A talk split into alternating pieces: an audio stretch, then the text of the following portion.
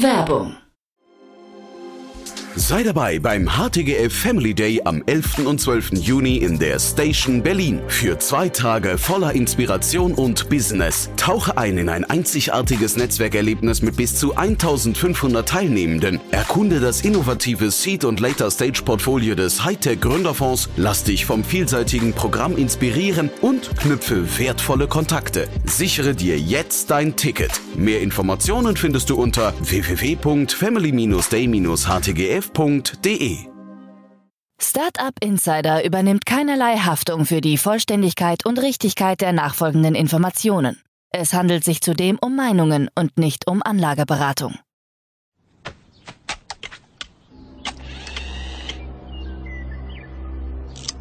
To infinity and beyond!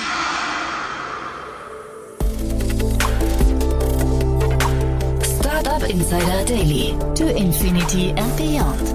Der Podcast rund um Blockchain, Krypto, NFTs und Web 3.0.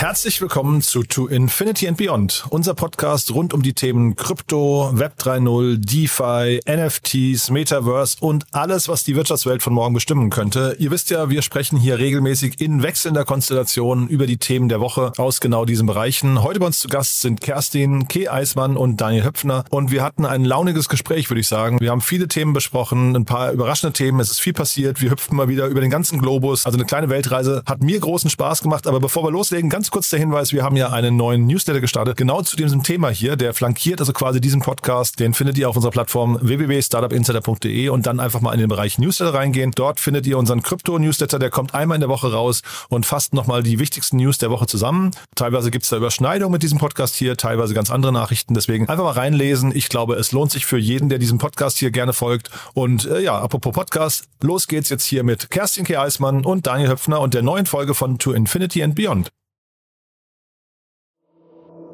Startup Insider Daily. To Infinity and Beyond. Ja, ich freue mich. Kay und Daniel sind wieder hier. Hallo, ihr beiden. Hallo, ihr beiden. Grüßt euch. grüß dich, hi oder grüß euch, genau. Ja. Äh, ist ja jetzt nicht so, dass ich, ähm, dass wir massenhaft Zuschriften hatten, die sich, ähm, die sich beschwert hätten, dass wir euch hier nicht ausreichend vorstellen. Aber ich, wir haben es die letzten beiden, letzten beiden Male vergessen oder nie, zumindest ähm, äh, gesagt, wir machen das nicht jedes Mal. Aber ich würde sagen, heute mal wieder ein paar Sätze zu euch, oder?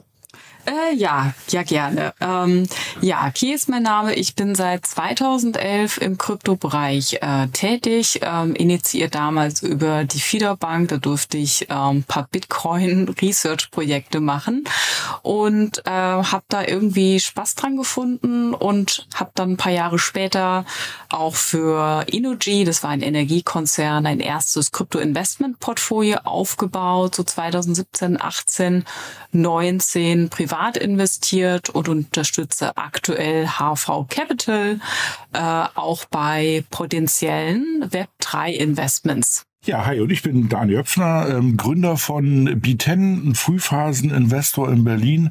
Noch nicht ähm, so lange wie Key in den ganzen Krypto ähm, unterwegs. Ähm, bei mir war es erst 2016. Ähm, dann aber auch mit ähm, B10 in dem Bereich investiert und auch privat sehr sehr, wie heißt es schon, sehr tief in diesem Rabbit Hole drin. Und ähm, ja, immer wieder sehr überrascht, was da alles passiert und was da irgendwie auch alles, ähm, auch im Positiven. Und äh, wir hatten ja letztes Jahr auch viele negative Sachen, aber vor allem dieses Jahr wieder ein paar schöne positive Sachen. Also ja, genau. Ich ja. finde es auch cool, dass ihr beiden die, die Laune noch nicht ver verloren habt. Das ist ja, das ist ja wirklich schön. Ne?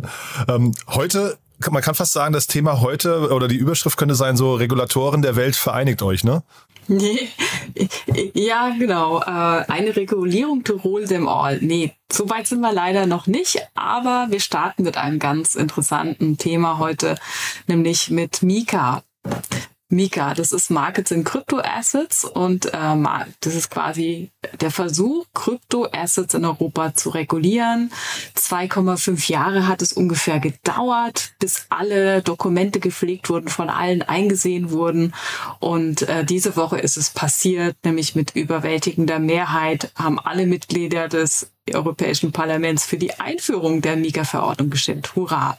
Also das bedeutet, Europa erhält damit das wahrscheinlich weltweit umfangreichste Rahmenwerk zur Kryptoregulierung und hat somit natürlich auch ein bisschen das Potenzial, wieder zurückzukommen zur ähm, Pole Position und vielleicht eine Art Krypto-Hub zu werden. Ähm, wir haben für euch mal die wichtigsten ähm, ja, Neuerungen zusammengefasst, was dahinter steckt. Also es gibt zum einen quasi eine klarere Taxonomie. Das bedeutet, dass wir jetzt mehr äh, Klarheit haben, welche Kryptowerte in welche unterschiedlichen Klassen eingeteilt werden. Da haben wir zum einen die Kryptoassets, also sowas wie Bitcoin oder, oder Ether. Das sind quasi alles äh, wertreferenzierte Tokens, denen man sozusagen eine gewisse Wertigkeit unterstellt. Ähm, dann haben wir, da brauchte ich auch ein bisschen länger, um das zu raffen. Das gibt dann die Utility Tokens, die, wie wir oder die meisten von uns ja wissen, quasi den digitalen Zugang zu einer Dienstleistung gewähren oder einem Protokoll. Ähm, diese ähm, könnte man, man könnte ja meinen, dass hier auch äh, ISA drunter fällt, aber nein, dem ist nicht so äh, äh, weil man ISA quasi auch unterstellt, dass da eine Wertgewinnung ähm, mit verbunden ist. Also wir, alle, die in ISA investiert sind, wissen, was ich meine. Also ISA ist kein Utility Token, sondern wird als Kryptoasset eingeordnet. Dann haben wir noch die Stablecoin-Regulierung, die beabsichtigt, dass quasi nur, und das ist auch neu, quasi nur regulierte Kreditinstitute ähm, elektronisches Geld, digitales Geld emittieren dürfen. Äh, und solche Stablecoins unterliegen wirklich ganz äh, krassen äh, Auszahlungs- und Einlagenbestimmungen, äh, dürften auf keinen Fall Zinsen abwerfen und außerdem, das fand ich auch spannend, ähm, wird ein Emittent solcher Tokens ähm, aufgefordert, die Emission von neuen Tokens einzustellen, sobald entweder die Anzahl an täglichen Transaktionen die Schwelle von einer Million überschritten hat oder der täglich ausgetauschte Wert mehr als 200 Millionen äh, Euro beträgt. Also ich glaube dahinter, also die EZB hat sich natürlich was dabei gedacht. Die wollen sozusagen ihre Hoheit, also ihren Hegemon damit ein bisschen bewahren, dass das nicht überhand nimmt. Ähm, dann haben wir noch quasi eine generelle Auflage an Crypto-Asset-Dienstleister. Also alle Unternehmen, wie Handelsplattformen, Custody, also Verwahrer, äh, erhalten ganz klare Auflagen, an die sie sich halten müssen. Also sie müssen um, zum Beispiel bei Transaktionen die Informationen über den Sender und Empfänger erheben. Äh, darüber hatten wir, glaube ich, in den vorherigen Podcasts auch schon gesprochen. Es gibt noch quasi der eine Erneuerung im Bereich Verbraucherschutz. Also auch hier Emittenten von Kryptoassets müssen zukünftig immer ein White Paper auch zur Verfügung stellen rund um das Projekt. Das kennen wir noch aus den alten ICO-Zeiten. Und dann noch ein paar Gedanken auch zu dem Aspekt, also was regelt Mika nicht? Das ist ja auch immer spannend. also NFTs fallen nicht unter das Mika-Regime. Ähm, also digitale Kunst, Sammlerstücke, äh, weil man hier halt sagt, na ja, das ist ja immer nur ein einzigartiges Objekt, das sich quasi nicht vergleichen lässt mit anderen gleichwertigen Assets. Ähm, Du weißt also nicht, also es gibt ja den einen Krypto-Punk nur einmal und es gibt nicht genau den gleichen nochmal. Also ist hier einfach die Wert, äh, Wertermittlung schwieriger. Insofern fällt das nicht unter Mika. Auch DeFi, also komplett dezentrale DeFi-Protokolle werden nicht angefasst, ähm, wobei wahrscheinlich das ist noch nicht, da ist wahrscheinlich die Messe noch nicht zu Ende gelesen, wie Daniel immer so schön zu sagen. Ja, ich glaube auch, ne? Also das ist, glaube ich, einfach zu neu, ne? Also in der Hinsicht würde ich da mal abwarten, ob die Fall nicht irgendwie noch reguliert wird. Das Spannende ist ja, ähm, aber dass ja die Kryptozene es ja irgendwo gefeiert hat, ne? Und das ist ja irgendwo schon das Interessante. Normalerweise ist ja, sobald man über Regulierung redet, irgendwie alle schlagen mit dem Kopf auf die Tischplatte und sagen, um Gott, oh Gott, aus einer mhm. Kryptowelt, ne? Also da ist das schon so, dass eigentlich ähm, das ein sehr positives Feedback gab. Also und ich glaube, das, das darf man auch jetzt. Ähm, das ist ein wichtiger Punkt, ne? Also ich glaube, Absolut. eigentlich sind wir alle Mann ja froh, dass es die gibt. Und wir haben ja immer wieder gesagt, ich habe auch bei der, ähm, bei der Folge hier, der Weihnachtsfolge, wo wir gesagt haben, was passiert nächstes Jahr, 2023. Ich glaube, da hatten wir ja schon gesagt, dass wir annehmen, dass eine starke Regulierung kommt. Da war das ja mit Mika schon am Horizont. Mhm. Und ich glaube, das muss man wirklich nochmal betonen, das ist halt wirklich, also für, das, für die Industrie ist es erstmal super. Ne? Also wir reden ja gleich nochmal über Amerika, wo es jetzt so eine Hängepartie gibt. Ähm, wo, also das ist schon ganz verrückt, da fangen ja jetzt die Marktplayer an, ähm, den Regulator zu verklagen, dass sie reguliert werden. Also wo du sagst, jetzt, jetzt wird's also ruhig, jetzt wird's, jetzt, jetzt, jetzt wird's verrückt, ja. Also ähm, so Stockholm-Syndrom-mäßig. Ja, ne? so, bitte schlag genau. mich jetzt endlich. Genau. Aber ähm, aber wir Deutschen oder wir Europäer haben es jetzt geschafft. Ähm, und ich glaube, das ist, also für den Markt ist das super. Ich glaube, für große Player, die sich bisher nicht rangetraut haben, ist das super, weil sie einfach natürlich irgendeinen Framework haben, den sie auch folgen können. Ne? Also bisher war das ja immer alles so ein bisschen Hope and Pray. Nach dem Motto, hoffen wir, dass es gut geht. Und wenn es schief geht, müssen wir ein bisschen beten. Ähm, aber jetzt ist ja so, dass man sagt, naja, ähm, wir haben eine Struktur, man weiß auch, wer dafür haftet, man weiß, wie es irgendwie, irgendwie definiert ist. Jetzt noch nicht alles, wie du gerade gesagt hast. Und ähm, man sieht sich bei den Franzosen, oder? Also ähm, die fangen mhm. ja gerade an, um den ganzen Krypto, um die ganze Kryptowelt zu buhlen und irgendwie die die stellen sich ja jetzt irgendwie hin und wedeln sozusagen mit den Lizenzen ähm, zu den ganzen großen Playern und sagen, na, wollt ihr nicht nach Frankreich kommen? Wir sind hier irgendwie die Schönsten im ganzen Spiel. Und ähm, da, auch da geht's natürlich wieder. Gucken wir mal, was wir Deutschen machen. Wir sind ja da eigentlich auch ganz gut unterwegs, oder? Ja, also vielleicht nochmal den einen Gedanken wollte ich aufgreifen von dir. Also ähm, diese Regulierung schafft natürlich für mehr Klarheit. Und äh, wir wissen alle, was für den Markt komplett schlecht ist, ist Unsicherheit, Uncertainty. Ja. Äh, und diese Klarheit bringt Ruhe in den Markt rein. Man weiß, woran man ist woran man sich halten kann. Und ähm, deswegen kommen sehr wahrscheinlich auch die Startups oder schon die großen Union, Binance, Crypto.com, Circle, haben ja alle jetzt in Paris ihre Standorte auf, äh, äh, initiiert. Die kommen dann rüber oder gehen ähm, vielleicht auch nach Asien und das ist ja auch so ein bisschen die Kritik äh, an der SEC. Ihre Aufgabe ist es, Klarheit zu, reinzubringen. Klar zu sagen, was geht und was nicht. Und ähm, Deswegen äh, gab da ja auch, wurde ja letzte Woche auch Gary Gensler extrem gegrillt, der Chairman der SEC, sagen, du musst ja deinen Job machen, also bring hier mal Klarheit rein. Ja, aber das war auch witzig. Hast du das Video gesehen? Ja, das also war schon, das hat mir schon, also ich hatte da körperlich schon, das tat mir schon irgendwie ein bisschen leid. Also ich, genau, auf der einen Seite, also, also der, der, genau, der tat ein Leid, weil er sich wirklich, also der, der konnte nicht ausreden. Sobald er mhm. irgendwie einen Satz mit einem Komma gesagt hat, wurde er unterbrochen, dass er mal zum Punkt kommen soll. Und also das war schon, auf der anderen Seite, der hat sich ja wie ein Das war so Lanz auch Steroids, ne? Das war schon. Genau. Ja. Der hat einfach, der hat aber auch, er hat es auch, aber auch geschafft, keine Aussage zu machen. Ne? Also der, der hat ihn sozusagen der, der Chairman irgendwie da gefragt bei diesen, bei dieser Befragung irgendwie nach dem Motto, was ist es denn jetzt, Isa? Und dann fängt er wieder an, seinen Roman zu erzählen, dass er dazu mhm. jetzt keine Aussage machen will. Also ich, ich bin gespannt. Was glaubst du? Ist der im halben Jahr noch da oder? Äh, nee, glaube ich nicht. Ehrlich ich gesagt, ich glaube, der Druck, der Druck nimmt zu. Äh, man wird ihm die Kompetenz abschreiben, obwohl ich glaube, eigentlich versteht er genau, worum es geht. Man gibt ja da auch gewisse Thesen, dass er da äh, ja. von den Demokraten äh, beeinflusst wird. Also es ist auf der politischen Ebene, die Republikaner machen so einen argen Druck äh, auf ihn und das Abwandern der Startups, der Unicorns oder das Androhen. Noch sind ja einige da, äh, denke ich, wird da auch auf so einer äh, gesellschaftlichen Ebene also ja. jetzt mache ich natürlich ein großes Fass auch, aber ich denke, dass die Regulierung wird sich in den USA auch mittelfristig wieder wieder sortieren. Ja, ja. Also ich bin da völlig bei dir. Ne? Also ich glaube, die versuchen ja gerade ähm, auch die Demokraten ähm, so ein bisschen so diese Bankenkrise und Krypto alles so gerade in einen Topf irgendwie zu zu kippen und da irgendwie auch so einen Schuldigen zu finden. Aber ich glaube, das lassen die mit sich nicht machen, auch zu Recht, weil damit hat der Krypto einfach mal jetzt nichts zu tun.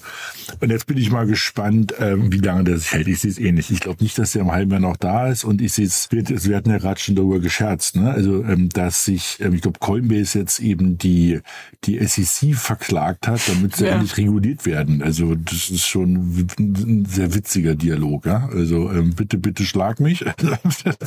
und in deren Sicht ähm, gucken wir da mal, ähm, was da passiert. Aber die Franzosen preschen vor, die, die, die werben gerade irgendwie alle an, wie du ja schon gesagt hast. Ne? Das ganze Potpourri sitzt in Paris. Ich weiß nicht, haben wir irgendwas abbekommen, wir Deutschen? Nee, ne? Irgendeiner zu uns gekommen? Ich glaube nicht, ne? Nee, ich glaube noch nicht. nee. Hm. Ja, die, ja, nee, noch Dafür nicht. haben wir aber Lederhosen, Dirndl, Bier und das Werkheim. Vielleicht kommt ja doch noch einer. ja. ja, wir können nicht mit dem Wetter konkurrieren, der Franzosen nicht mit der Regulierung, aber äh, mit anderen ja. Annehmlichkeiten des Lebens. Ähm, ja, vielleicht auch noch mal ein paar Worte zur Coinbase, was da, was da passiert. Also es ist ja wirklich bizarr, dass sie quasi eine Klage eingereicht haben. Äh, sie hatten also wirklich sagen jetzt, ähm, bringt Klarheit rein, bitte, liebe SEC bei der Kryptoregulierung, denn wir wollen auf keinen Fall Wertpapiere auf unserer Börse listen. Also hilft uns wirklich, dass wir uns gesetzeskonform verhalten. Die hatten in den letzten Monaten auch 30 Interaktionen mit der SEC. Also man könnte der Coinbase auch nicht vorwerfen, dass sie sich nie an die SEC gewandt hätten. Das ist wirklich alles ein bisschen äh, spannend. Sie haben auch äh, heute, gestern, ähm, äh, ihren Brief äh, öffentlich mhm. äh, geteilt. Also für alle, ist für auch alle einsehbar. Und ähm, ansonsten droht ja auch schon äh, Armstrong am irgendwie, was, was war auf die Bahamas? Also auf die Bahamas, ja. Äh, genau. ja. Ich glaube, der mhm. nimmt das Haus dann von, von ähm, ah, SSB. Ja. das ist schon leer, ne? ja. Okay, das wollten wir jetzt nicht, diese Korrelation, aber es wäre schon mhm. zu witzig, ja. Also. Ja, genau. Ja, und dann halt auch äh, noch kurz was in Hongkong passiert. Das ist noch, ich glaube, das ist noch nicht so ganz auf dem äh, großen Presseradar gelandet, aber ich habe das auch über diverse Telekom-Gruppen mitgekriegt, dass die quasi die SEC von Hongkong, die oder die Securities Future Commission plant scheinbar auch jetzt wirklich klare Richtlinien für die Lizenzierung von ähm, Krypto-Exchanges zu veröffentlichen. Ähm, Sie haben auch äh, das Vorhaben äh, geplant, dass Sie sagen, kommt gerne zu uns. Äh, digitale Assets sind, sind bei uns willkommen. Ähm, ist, sofern man sich dann quasi auch äh, an Geldwäsche und alles andere hält. Aber auch hier gibt es, äh, finde ich schon, auch ein klare, klares Bekenntnis zu äh, ja, dem Internet Internet irgendwie auch. Genau, dem neuen Internet. Aber das Interessante genau. ist ja, also man sagt es ja so schön Hongkong, aber eigentlich müsste man ja China sagen, ne? weil mhm. das ist ja auch das Spannende, wo du sagst, naja, ähm, China hatte ja nur irgendwie so eine Kehrtwende. Ne? Wie lange ist es her? Vor zwei Jahren, wo sie irgendwie allen Minern irgendwie von Bitcoin den Strom abgestellt haben und gesagt haben, wir wollen euch nicht mehr. Und eben jetzt fangen sie wieder an, sozusagen allen den Hof zu machen. Also ich glaube, da, ich sehe es ähnlich. Ich glaube, das kann halt echt nochmal einen Sprung nach vorne ähm, bringen, wenn jetzt Asien auch sich ja wieder kryptofreundlicher positioniert. Und ähm, ja, das ist so wie, man hat so das Gefühl, dass es so ein Spiel ist, ne? Also die Amerikaner. Mm, Katz und Maus. Da ja. fand Asien mm. blöd. Ähm, jetzt ist Asien kryptofreundlich, dann finden es die Amerikaner blöd. Also, ähm, wo du sagst, vielleicht schafft man das ja mal irgendwie gemeinsam da mal eine Meinung zu mm. entwickeln, ja? Also, weil äh, gerade bei diesen digitalen Produkten äh, ist ja das Thema mit den Grenzen oder wo sitzt die Firma eh so eine Frage, ne? Also in der Hinsicht, ähm, ähm, ich glaube, das ist nur Frage der Zeit, bis die natürlich dahin wandern, wo die Regulation schöner ist. Und wie du ja gesagt hast, ne, Coinbase irgendwie so denkt darüber nach, gab zumindest mal so einen Tweet ne, von, von Armstrong, dass er sagte, so geht er halt auf die Bahamas. Mhm. Aber eben, ähm, ich glaube, die, die Amerikaner werden jetzt da die Kurve kriegen und dann ähm, gucken wir mal, dass die Europäer da äh, trotzdem weiter vorne dabei sind. Mit der Mika haben wir durch eine gute Basis, sehe ich auch so. Also. Ich wollte mal ganz kurz zur Mika nochmal einhaken, weil Kay das vorhin so selbstverständlich, also nicht, du hast quasi nicht weiter kommentiert, ähm, äh, dass die NFTs quasi äh, rausgenommen werden. Ist das, ist das nachvollziehbar? Ist das ein, also äh, äh NFTs irgendwie so als uniques Gut zu bezeichnen, obwohl es ja irgendwie dann trotzdem 10.000 Stück von eigentlich einer relativ ähnlichen, nicht gleichen, aber ähnlichen Sorte gibt? Ist das, ist das ein richtiger, äh, eine richtige Richtung oder muss das nochmal nach, nachgebessert werden?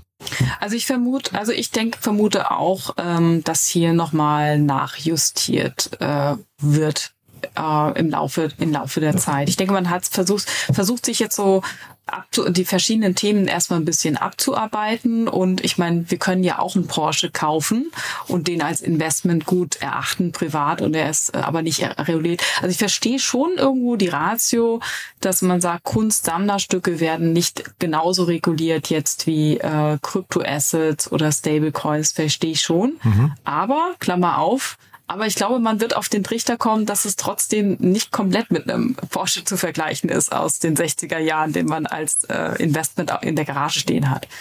Weil ja, du kannst oder mit einem neuen Porsche, wo du sagst, der hat aber, keine Ahnung, die Felgen sind aber schwarz, nicht, nicht, nicht silber. Ne? Also so ein bisschen ist das ja eigentlich bei, weil die, die, die Unterschiede bei diesen Krypto-Punks sind ja wirklich marginal. Das sagt es jetzt nicht, sind sie ja ganz traurig, dass sie so viel Geld bezahlt haben. ja, aber ich weiß, was du meinst, klar. Also mhm. ich, ich glaube, ähm, das ist so ein bisschen ähm, der kleinste gemeinsame Nenner von allen. Ähm, von Europa und allen Playern da drin. Und das ist jetzt erstmal irgendwie unterschrieben und wird jetzt gerade in Gesetz gegossen. Das dauert ja auch noch ein paar Tage. Ähm, also Fun Fact, ne, das dauert mhm. jetzt so lange, weil es jetzt irgendwie in alle Sprachen übersetzt werden muss. Wo ich sagte, okay, ist das heutzutage echt noch so ein Thema? Aber gut, ist scheinbar so. Ähm, und ich glaube, im nächsten Schritt wird auch DeFi noch reguliert werden. Wirst du auch sehen. Also mhm. sonst wandern die Sachen ja ganz schnell von der zentralen, also diesen CeFi, wie man so schön nennt, ja, also sind zentralen Exchanges zu diesen dezentralen Exchanges und dann in diesen DeFi-Bereich rein. Also in der Hinsicht, glaube ich, ist das so eine Frage der Zeit. Und eben, ich sehe es ähnlich wie du. Ähm, nennen wir es mal so, so schön, es gibt so, sogenannte um, Umgehungstatbestände bei sowas dann. Ne? Also dann hat, man sagt ja auch keiner, dass es halt nur 10.000 ähm, ähm, ähm, ähm, Stücke einer Kollektion irgendwie geben soll. Da könnte es ja auch irgendwann mal 10 Milliarden geben und dann ist es quasi eine NFT-basierte Währung und dann ist es nicht reguliert. Also da sind ja die Leute immer kreativ bei solchen Ideen und deren Sicht, glaube ich, wird das noch reguliert werden müssen auch. Ne? Ähm, aber wie Kri gesagt hat, es ist halt schwer. Du willst ja auch jetzt nicht anfangen. Also wir hatten es ja auch immer gesagt, ne? hier irgendwie irgendein, irgendein Schwert aus irgendeinem Spiel, mhm. was ins NFT rüberkommt, zu regulieren. Das ist dann nicht fertig. Also ja. und dann hast du ja das Problem, wenn du zu viel regulierst, regulierst, dann also zu viel ist gar nichts. Ne? Also mhm. wenn du halt sagst, ich, ich, ich reguliere jetzt hier alles, dann hat es wieder keinen Durchgriff, weil dann kriegst du es nicht irgendwie durchgesetzt. Also lieber weniger, aber dann richtig. Also in der Hinsicht. Ja, aber, die, aber man könnte ja trotzdem sagen, irgendwie alle digitalen Güter, die irgendwie äh, einen Preis, Preis dran haben, fallen in eine bestimmte Kategorie. Ne? Also du, du musst ja jetzt nicht hingehen und sagen, äh, ein NFT ist was anderes als ein Ether oder sowas. Ähm, der Logik kann ich halt überhaupt nicht folgen. Ja, aber also, also, also du, du hast recht bei dem Punkt, dass du sagst, das ist ja irgendwie das gleiche Spiel. Auf der anderen Seite musst du ja sagen, wenn du so eine Tür aufmachst, ähm, folgt dir der Sache. Also wenn du sagst digitale Güter, wo ist dann der Unterschied zu Musikfall oder Videostreaming? Mhm. Ne? Also in dem Moment, wenn du einmal anfängst zu sagen, naja, wir müssten ja eigentlich NFTs irgendwie regulieren, da kann man vielleicht sogar noch nicken. Problem ist nur, wenn du diese Tür aufmachst, äh, rauscht dir auf einmal so viel da durch, wo auf einmal jemand kommt und sagt, was ist denn hier mit äh, digitaler Musik? Ähm, ja, aber die, die leist du dir ja nur quasi, ne? Die benutzt du ja, also zumindest bei den, bei den Streaming-Plattformen und so weiter. Ähm, und wenn du sie besitzt, ja, also das ist ja dann irgendwie noch, noch äh, Heimgebrauch, ne? Wenn du aber jetzt sagst, ich, äh, eine Schallplattensammlung zum Beispiel in der realen Welt, könnte ja schon wieder eine, eine, eine Wertanlage sein sein. Ne? Also genau, aber willst du das regulieren? Willst du dafür irgendwie anfangen? Willst du das, Jan? ja, willst du das, ja? naja, ich will, ich will eigentlich nur einfache Regeln. Ich mag halt keine, keine Gesetzesbücher. Ich finde ein Gesetz lang, ne? Und deswegen hm. äh, ist ja. mir das hier ein bisschen zu, ja. zu schon wieder zu, zu verkopft alles, ja. Ja. ja. also das stimmt, natürlich. Also man könnte es auch ganz einfach machen, aber ich glaube, das, das sind wir noch nicht. Das ja, und es, es ist also irgendwo ist es ja auch berechtigt, wenn man sagt, man hätte vielleicht ein ganz wertvolles Schwert aus einem Online-Game, das man dann wieder als Collateral hinterlegt für einen für einen Kredit über DeFi. Hm. Ja. Aber wenn wir in der Welt angekommen sind, in der Welt würde ich dann sowieso nicht leben wollen, wenn das dann geht, ja. Ne? Also, ja, es geht ja schon. Das, das ganz wertvolle Schwert hinterlegen, ja? Ja, ja, ja, du kannst, du kannst ähm, Spiel-Items als Collateral hinterlegen. Okay, ich bin hier schon mhm. auf äh, expedia.de und suche mir eine Insel ganz, ganz weit weg ohne Internet. Ja. ja. Aber dass ich den Krypto-Punks und so weiter Unrecht getan habe, vielleicht gehen wir mal zum nächsten Thema, zeigt sich ja eigentlich, äh, also vielleicht, vielleicht hängt das sogar auch zusammen, ein Schelm, wer Böses dabei denkt, ne? dass die vielleicht doch einen Kunstaspekt haben. Ja, na, wir haben geahnt, dass du so argumentierst. Deshalb haben wir explizit nach was gesucht, ah, um das zu beweisen. Ja. Ja. Nee, genau. Also die CryptoPunks, also das sind ja diese ähm, sehr berühmten NFTs, sind jetzt sozusagen so im, wie nennt man es denn, so ähm, im, im Palast der Kunst angekommen, im Centre Pompidou in, in Paris mhm. ähm, und werden dort ausgestellt. Jetzt nicht alle, sondern ein paar, aber nun muss man halt sehen, ähm, in diesem Centre Pompidou, da hängt normalerweise also irgendwie ein Picasso und irgendwie die ganz Großen der Welt. Ähm, und jetzt hängt dort halt wirklich auch eben die Blockchain-Kunst. Ja. Zu dieser Blockchain-Kunst gehört natürlich eben das Krypto, äh, die Krypto-Punks und werden dort explizit irgendwie ausgestellt. Witzigerweise der, aber das passt doch wieder irgendwie auch wieder zu Frankreich, der mit der mit der Zigarette im Mund, ne? Also ich hätte gedacht Zigarette im Mund und Weinflasche im Bild, aber nee, gab's scheinbar nicht. Ähm, also jedenfalls, der wird jetzt dort ausgestellt und das ist irgendwie schon, das ist ja schon irgendwie ähm, ein, ein Ritterschlag, muss man auch sagen. Ne? Also da kommt man nicht so einfach rein in dieses Centre Pompidou. Also aber wahrscheinlich sind unten drunter auch so kleine, wie kennt man ja aus manchen Cafés und Restaurants, und so kleine Preisschilder, dass man die auch kaufen kann dort. Ne? Das ist wahrscheinlich so ein, so genau. so ein Hilferuf auch, ne? Ja. kannst du abreißen und dann kannst du dir ein Stück davon kaufen, genau. Ja, aber das fand ich, das fand ich super. Also, dass sozusagen mhm. ähm, digitale Kunst dort ankommt. Aber das hatten wir, glaube ich, schon mal. Wir hatten ja auch hier so diesen Refik Anadol, diesen Digitalkünstler mhm. von Google, der ja auch jetzt irgendwie in der MoMA und überall schon ausgestellt wurde. Also ja, das ist jetzt halt Pop Art, ne? Das ist mhm. unsere zeitgenössische äh, Kunst. Genau. Ja, wobei ich jetzt den Un, also Refik Anadol habe ich mir ja in Berlin auch angeschaut, äh, Daniel, auf deine, deine Empfehlung hin damals, ne? Und äh, mhm. da muss ich sagen, das ist dann schon noch eine andere Liga als so ein, so ein kleiner Kryptopunk. Also ich will den, den Macher der Kryptopunks auch nicht äh, ihr, ihr Kunstverständnis absprechen, aber schon eine andere Liga, würde ich sagen. Ja, das stimmt, das sehe ich auch so. Aber dieses, ähm, ich glaube, das wird trotzdem in die Geschichte reingehen, weil das ist so diese, dieses bewusst pixelige. Ne? Und mhm. dieses, ähm, und man muss auch sagen, so der erste, der das halt auch so weit getrieben hat, die erste Kollektion. Ne? Irgendwann muss man ja auch sagen, ähm, mhm. so manches Bild da draußen ist ja nur deshalb berühmt, weil es halt unwahrscheinlich teuer ist. Ne? Mhm. Ne? Also es gibt ja so ein paar moderne Kunstwerke, wo du sagst, naja, oh Gott, das krieg ich vielleicht auch hin. Ja? Und, ähm, und die sind einfach nur teuer. Und deshalb, ähm, das ist erstmal schön, genau. Und dann und das ist ja Zeitgeist. Also von daher erstmal, um, um generell mal zu sagen, was, was passiert eigentlich gerade. Es ist ja dann tatsächlich, der Teil ist ja irgendwie Kunst, ne? Äh, äh, würde ich, würde ich sagen, hat ja. durchaus eine Berechtigung. Es geht so ein bisschen um den, den Wert dahinter, Pff, ja, aber gut, muss ja jeder, also es gibt ja Menschen, die auch nicht wissen, wohin mit ihrem Geld, dann ist das ja irgendwie auch ein schönes Hobby. Ne? ja, kommen wir doch zum, äh, zum nächsten Thema, genau. auch in der gleichen Kategorie. Das sind nämlich auch wieder die ersten und scheinbar äh, gibt hier auch äh, wieder Leute, die nicht hin, äh, die, die nicht wissen, wohin mit ihrem Geld. Nämlich es gibt jetzt äh, X-NFTs. Am Freitag wurden Solanas allererste X-NFTs gemintet. Und ähm, ja, was ist das? Also im Gegensatz zu quasi herkömmlichen NFTs ähm, repräsentieren diese X-NFTs nicht nur das Eigentum über das jeweilige Asset, sondern die haben quasi auch ein Code-Schnipsel wirklich drin. Und dadurch äh, kannst du dann diese NFTs auch direkt innerhalb einer Wallet laufen lassen, ohne dass du eine zusätzliche Website bedarfst sind smarter, die sind dynamischer, du kannst dich sogar als Nutzer einloggen. Also von der Technik jetzt die nächste Stufe. Und äh, jetzt kommt es nämlich, ähm, die äh, quasi diejenigen, die dieses neue Betriebssystem herausgegeben haben, die Firma dahinter, die haben jetzt auch ihre erste NFT-Edition, äh, die heißt Mad Labs, haben die herausgegeben. Äh, und die haben jetzt vom Handelsvolumen auch schon den Board Ape Yacht Club überstiegen. Die kennen wir ja auch. Also neben den Kryptoaffen gab es, also den Punks gibt es ja diese berühmten Affen. Ähm, also das Projekt äh, MadLabs, das muss man wirklich auch ernst nehmen. Die haben ein Handelsvolumen von über 2,1 Millionen US-Dollar äh, geschafft in den letzten 24 Stunden. Ich habe mir die auch mal angeschaut. Die sehen eigentlich gar nicht so schlecht aus. So ein bisschen wie ähm, die, so ein bisschen wie diese Agenturserie aus den 60ern. Wie hießen die nochmal? Madman? Mad Madman, ja klar. Oder? Mhm. So? Ja. Also die würde ich mir eher, glaube ich, ins Wohnzimmer hängen als diese etwas verschrumpelten äh, Affen. ähm, und ähm, als Investment wahrscheinlich auch spannend. Die Firma dahinter heißt Backpack.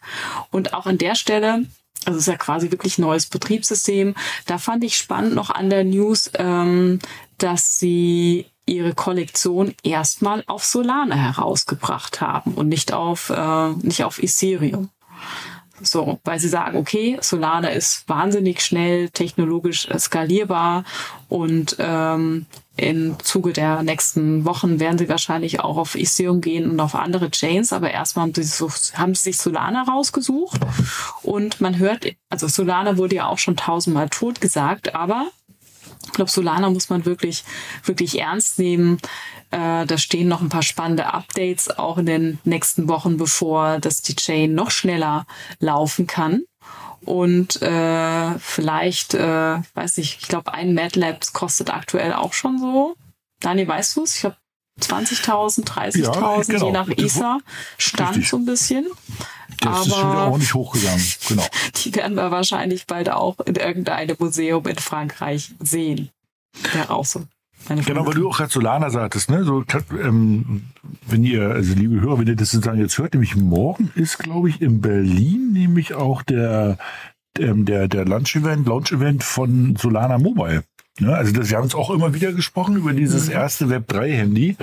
Und ich glaube, die starten das ähm, Solana-Handy in Berlin morgen am Samstag. Und ähm, also ich glaube auch, so, also wie hast du schon tot gesagt, leben länger. Und ähm, das Interessante bei diesen NFTs auf Solana ist ja auch, dass das fast, also wie du schon gesagt hast, ne, die, die, die kann man ausführen. Das sind dann so wie mini kleine Programme. Also das ist dann so wirklich die Mischung zwischen irgendwie ein, ein Bild, ja, das irgendwas macht oder ein kleines das Video meets so Smart Contract und das wird irgendwie komplett verheiratet, das eine App und kann sagen, lauffähig ähm, in allen Wallets laufen. Das ist halt schon spannend, weil du natürlich überlegen kannst, was man heute alles machen kann. Ne? Jetzt kommen wir nämlich zu dem Punkt, den wir auch gerade hatten, wo man sagt, naja, dann ist dann der, der, der nächste Token ist halt dann sozusagen ein NFT und nicht mehr reguliert, aber ja, müssen wir mal gucken, was da passiert. Also ähm, Ja, alles ist halt du- sehr spannend. Und du musst nicht auf irgendeine schädliche Website gehen, um dein NFT dir anzeigen zu lassen, wo man ja auch mal hier, hier, und da auf den falschen Button geklickt hat. Gell? Also auch hier wird das Risiko quasi minimiert äh, für den Endkunden, ähm, dass das NFT originär in deiner, in deinem eigenen Wallet Canvas läuft. Das fand ich spannend. Das stimmt. Spannend. Dann, äh, wir sind schon fast auf der Zielgeraden, ne? aber wir haben noch äh, ein, zwei Themen. Ja, da werden noch zwei, genau. Also was ja ganz spannend ist jetzt, ähm, wir, wir gucken ja auch immer wieder gerne irgendwie zu so den, den ganz großen, ähm, den, den, den, den ganz großen Schiffen sozusagen im Kryptobereich und hier Andreessen Horowitz fällt ja immer wieder gerne und man weiß, dass die ja irgendwie jetzt in Summe über 7,5 Milliarden hatten wir hatten ja gerade letzte Mal Hatten auch allem, ne? den hatten, ja. Ach, das ist ja gemein jetzt. Aber Ja, der ist schön. Ja, genau. ja. Also sie, sie hatten 7,5 Milliarden in, in Krypto-Investments. Genau, mal sehen, wir wissen es noch, wie viel es jetzt noch ist. Aber wir hatten ja letztes Mal auch den, ähm, den Bericht vorgestellt. Und jetzt will ich noch mal eine Sache dazu packen. Und zwar auch nicht irgendwer, sondern der frühere CTO und auch der Verantwortliche für Information Security von Andreessen Horowitz. Ähm, ich sage jetzt mal nur die Vornamen. Das sind nämlich nicht ganz einfache indische äh, Jungs. Also Richards und Nassim ähm, haben sich halt selbstständig gemacht und haben ähm, natürlich auch von ihrer eigenen ähm, ähm, Venture-Firma sozusagen ähm, das Seed-Funding bekommen. Und was machen sie? Sie haben einen großen Custody-Anbieter gegründet. Und Custody-Anbieter, zur Erinnerung, sind ja die, die sozusagen die die Keys und die Coins eben verwalten, ähm, sozusagen wie so ein Treuhänder, wenn man so möchte. Und das wollen die halt machen für die auch ganz großen, also für die Bank Banken, Asset Manager und Hedgefonds da draußen. Das ist halt auch ein gutes Zeichen. Jetzt mal, erstmal ist es interessant zu sehen, dass dann immer noch neue ähm, Firmen in dem Bereich gegründet wurden oder werden. Also wir hatten da schon ein paar ja vorgestellt, ein paar Firmen. Auch gibt es ein paar interessante auch in Deutschland. Aber man sieht, dass halt der Appetit immer noch nicht irgendwie gestillt ist und dass jetzt sozusagen immer noch neue Custody-Anbieter gegründet werden. Ähm, und dass es scheinbar auch Interesse ja aus dem Markt gibt, sonst würden sie es nicht machen. Ne? Und ähm, also, es heißt, es geht irgendwie weiter. Wir hatten es ja immer wieder gesagt, irgendwie Time to Build, irgendwie Shit. Ne? Gute Sache. Ja. Ähm, und du glaubst, die sind freiwillig gegangen? Also ich frage nur deswegen, weil tatsächlich, also ich meine, der Krypto, also, äh, ich finde es insgesamt erstaunlich, ich sag mal so rum, ähm, dass halt relativ wenig, äh, zumindest in der Öffentlichkeit, relativ wenig Köpfe rollen für das, was so an Wertvernichtung passiert ist, ne, im, im Krypto oder auch äh, vielleicht bei, bei manchen VCs, ne? Ähm, also und, Ja, also zwar, also eine Sache, ja, also sagen wir so, also ich habe das erwartet letztes Jahr in der im Zuge von FTX ehrlich gesagt, weil stimmt, da ja. sage ich jetzt mal wirklich, das ist halt also teilweise systemisches Versagen von vielen großen VCs gewesen. so die beim sich halt, Sequoia oder sowas haben wir ja besprochen, ne? Genau. Die sich halt so weggeduckt hatten und gesagt haben nach dem Motto, wir waren ja nicht im Board, bis sich dann rausstellte, war irgendwie quasi war gar keiner an Bord und ähm, das ist ja dann auch nicht die Idee. Ähm, da gebe ich dir wirklich recht, das habe ich nicht verstanden und da würde ich auch als LP, also das sind ja die Investoren in diese Venture-Fonds, auch irgendwann mal sagen, Jungs, also das, so geht das ja jetzt hier nicht, ja. Also ähm, ich glaube, was wir jetzt hier sehen, dass man sagt, eben ähm, aus den siebeneinhalb Milliarden sind jetzt vielleicht aktuell nur zweieinhalb oder drei Milliarden auf dem Papier übrig. Ich glaube, da würde ich mal sagen, time will tell. Also da würde ich jetzt noch gar nicht sagen, okay, äh, das große Heulen ist angesagt. Ähm, ähm, weil da muss man halt schon immer noch sehen, also erstens ist natürlich die typische Wette von so einem Fonds, dass natürlich irgendwie nur ein, ein Teil dieser Investments Superstars werden und damit halt auch den ganzen Fund zurückbringen. und zweitens muss man sagen, ich meine, das ist ja, ich meine, den, den letzten großen hatten, glaube ich, vor anderthalb oder vor zweieinhalb Jahren irgendwie ähm, rausgemacht, vor zwei Jahren. Also die, ich glaube, die haben eine Laufzeit von 10 plus zwei Jahre. Also da können wir, ähm, wenn wir dann irgendwie Folge 4043 haben, mal überlegen, was wir dazu sagen. Ja, also das dauert, glaube ich, noch ein bisschen. Ja, ähm, oder Ja, Kira, noch sagst du, du bist ja selber ja. im VC-Bereich unterwegs. Ist es Zeit, nervös zu werden oder wartet man da eher noch ein bisschen ab? Nee, nee, also du hast es ja super zusammengefasst, dass man, man investiert ja, man hat ja nicht eine Laufzeit von einem Jahr oder 24 Monaten. Ne? Man, so ein Fund, der läuft ja acht bis zehn Jahre und ähm, da muss man auch mal kurzfristig durch das Tal der Tränen durch. Aber es, es gibt ja, also was ja nächstes Jahr auch ansteht, das sind so wichtig große Ereignisse wie das Bitcoin-Halving, äh, wo man immer, also in der Vergangenheit immer gesehen hat, dass es dann nochmal einen kräftigen Rebound gegeben hat.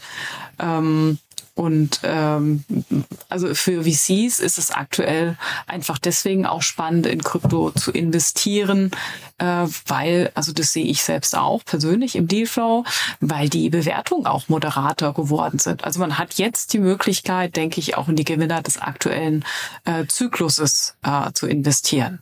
Ja. No, auch ein no gutes Financial. Advice, ne? Nee, genau. das No, ist auch- no financial advice. Ja. Genau, auch gleich mit der nächsten Nachricht, weil die würde ich jetzt perfekt mal ranschließen. Ja. Ähm, das nämlich, äh, äh, also wir, die, unsere Bundesregierung hat ja gesagt, Corona ist vorbei, super. Und irgendwie Standard Charter hat gesagt, der Kryptowinter ist vorbei, auch super. Also jetzt, ist, jetzt heißt es nur, jetzt müssen sich alle dran halten. Muss Und sich alle dran halten.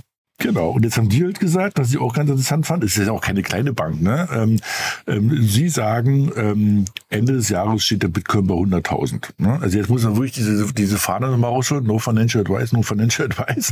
Aber eben, ähm, das ist ja mal eine Aussage von irgendwie auch einer etwas größeren, renommierten Bank, die halt sagen, sie glauben, dass das jetzt wieder alles in die, in die positive Richtung sich dreht. Und wie du ja gerade auch richtig erklärt hast, gibt es ja auch eigentlich einen Grund dafür, weil nämlich dieses Halving, also wo sozusagen die Schwierigkeit, einen Bitcoin zu berechnen, wieder deutlich zunimmt, also sich nämlich verdoppelt. Ähm, daher kommt ja auch dieser Begriff mit diesem Halving.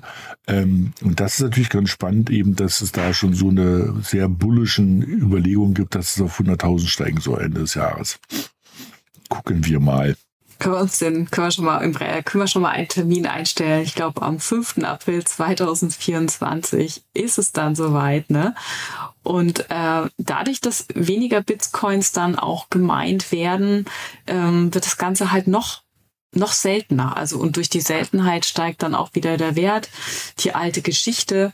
Und ähm, ich wollte auch noch wollte auch noch erwähnen, dass ich ein paar Gesprächen hier auch mit dem deutschen Kryptonetzwerk so verstanden habe, dass doch jetzt an, ähm, institutionelle Investoren anfangen, ähm, sich wieder mehr für Bitcoin zu äh, interessieren, sozusagen als Hedge, weil eben einige Banken jetzt hops gegangen sind. Einfach sagen, so, wir müssen hier wieder mal ein bisschen diversifizieren.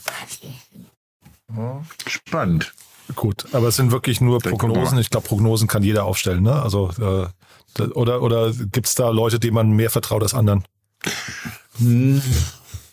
Also, ähm, also das ist jetzt so eine Sache, ne? Also das ist jetzt nicht so eine Prognose, sagen wir, wie vor, also, wo man sagt, naja, ich glaube, das verdoppelt sich. Das hat halt eine gewisse mathematische Logik, warum, glaube ich, ich jetzt auch so ein bisschen, ja mal so denkend an den Himmel gucke und stottere.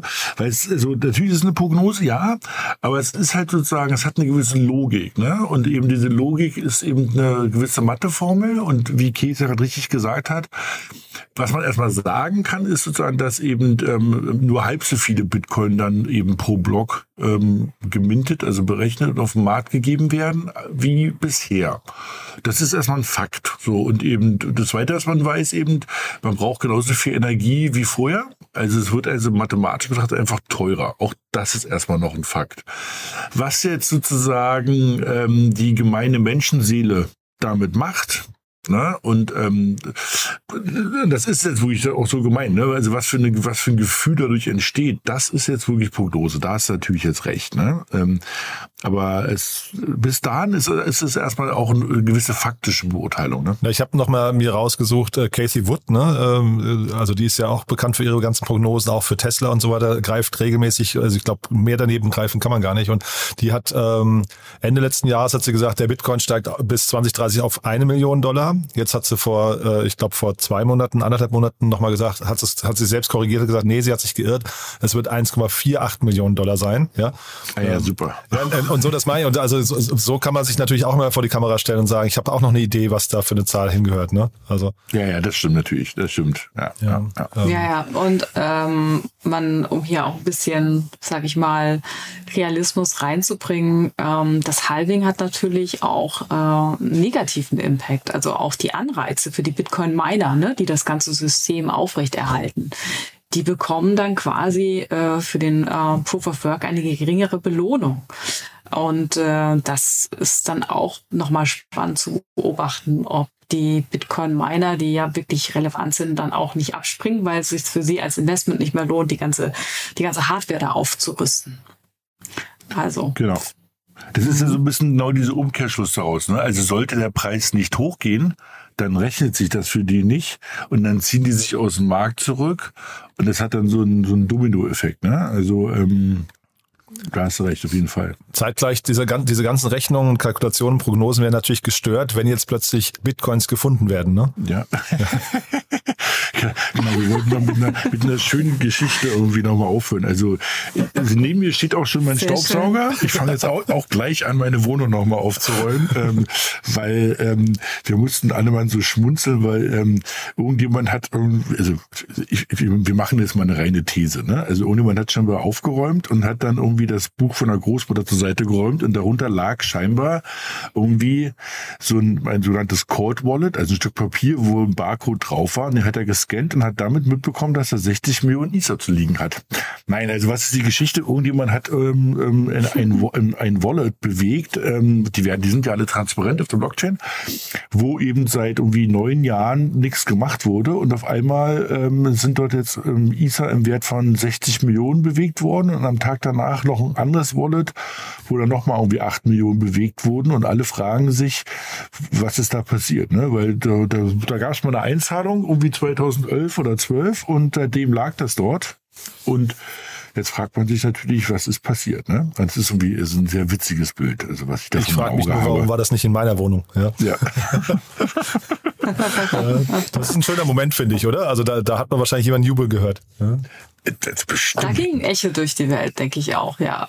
Und aber es gab ja auch mal, gab ja auch vor 24 Stunden Gerüchte irgendwie, dass die US-Regierung und Mount Gox oder dass da irgendwas verschoben wurde. Also vielleicht in der Wohnung, äh, vielleicht, ähm, im Weißen Haus, vielleicht hat da jemand aufgeräumt. ja, oder, oder Gary von der SEC irgendwie räumt einen Schreibtisch ah, ja. und nimmt. Wahnsinn, ja. Naja, die also, Ihr könnt ja alle mal gucken, ob ihr was findet unter euren Kopfkissen. Genau. Ähm, genau. Und dann denkt ja. an uns bitte. Ne? Ja, und eine sehr launige Episode heute. Also nimmt auch nicht wirklich alles ernst. Und nee. äh, wie gesagt, kein, kein Financial Advice. Macht eure eigene Research äh, und nicht einfach irgendwas kaufen, weil irgendjemand gesagt hat, dass man kaufen muss. Ja. Also es bleibt spannend. Ich freue mich auf nächste Woche. Euch erstmal ein schönes Wochenende und lieben Dank, dass ihr da wart. Ne? Schön, schönes Wochenende. Danke Tschüss. Dir. Bis, Bis dann. dann. Tschüss. Ciao.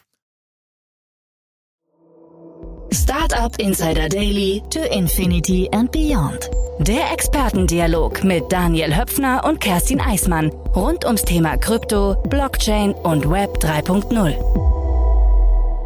Ja, das war sie, die neueste Folge von To Infinity and Beyond. Mir hat's großen Spaß gemacht. Ich hoffe euch auch. Wenn dem so sein sollte, gerne weiterempfehlen. Ihr wisst ja, wir freuen uns hier über jeden neuen Hörer und jede neue Hörerin, die uns noch nicht kennen und sich dann vielleicht freuen, uns entdeckt zu haben. Wenn ihr dazu einen Beitrag leistet, dann herzlichen Dank an euch. Und ansonsten freuen wir uns natürlich auch über Bewertungen, entweder Kommentare auf LinkedIn oder auch auf Apple Podcasts oder Spotify. Das sind auf jeden Fall die Kanäle, auf denen ihr uns unterstützen könnt und motivieren könnt, genau auf diesem Top-Niveau so weiterzumachen, wie wir das bisher tun. Ja, danke an alle Beteiligten. Verlinken. Euch ein wunderschönes Wochenende. Morgen wie immer unser Startup Insider Media Talk. Tolle Podcast-Gäste, die wir hier vorstellen, deren Podcasts man kennen sollte. Und am Sonntag dann Startup Insider Read Only, unser Bücherpodcast mit meiner wundervollen Kollegin Annalena Kümpel, die ja immer Autorinnen und Autoren vorstellt, die Bücher geschrieben haben, die sich an die Startup-Szene richten oder die als Autorinnen und Autoren aus der Startup-Szene kommen. Auch ein tolles Format. Ich sage immer, man kann das wunderbar beim langen Frühstück im Bett oder beim Sonntagsspaziergang durch den Park genießen, konsumieren und äh, hoffentlich mögen. Ja, das war's von meiner Seite. Wie gesagt, euch ein schönes Wochenende und dann hoffentlich bis morgen, bis übermorgen oder ansonsten spätestens bis Montag. Ciao, ciao.